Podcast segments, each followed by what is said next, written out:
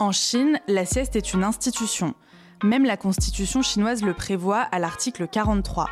Les travailleurs de la République populaire ont droit au repos. Après le déjeuner, c'est partout la même rengaine stupeur et ronflement.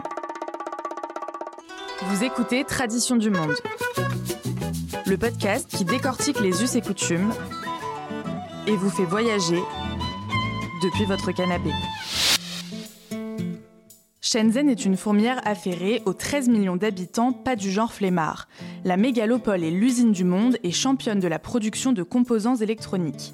Elle se doit de tourner à plein régime pour nourrir l'hydre insatiable du consumérisme planétaire. Pourtant, après le déjeuner, la ville semble prise d'un énorme coup de pompe.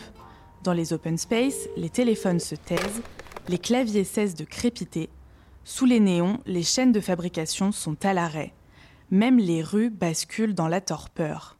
Et partout en Chine, c'est la même rengaine, stupeur et ronflement. En mandarin, le mot sieste se dit shui wu jiao, désolé pour l'accent, littéralement sommeil du midi. C'est un passage obligé et codifié ici, avec autant de précision qu'un congrès national du Parti communiste. L'employé débute sa journée dès l'aube, s'interrompt dès que sonne 11 heures, se nourrit en quelques claquements de baguettes.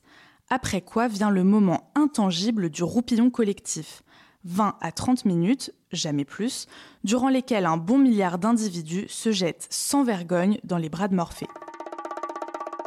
Christophe Coutel témoigne. Ce Français de 47 ans a travaillé durant 9 ans à Shenzhen chez un géant des télécoms.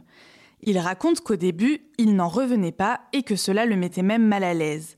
À peine rentré du déjeuner, les stores se fermaient, puis, dans la pénombre, tout le bureau, quels que soient les niveaux hiérarchiques, sortait son lit pliant, son oreiller et sa plus jolie couverture Hello Kitty. Au début, dit-il, il résistait, mais petit à petit on s'y habitue, surtout quand son supérieur lui offre un cadeau un peu particulier, un oreiller.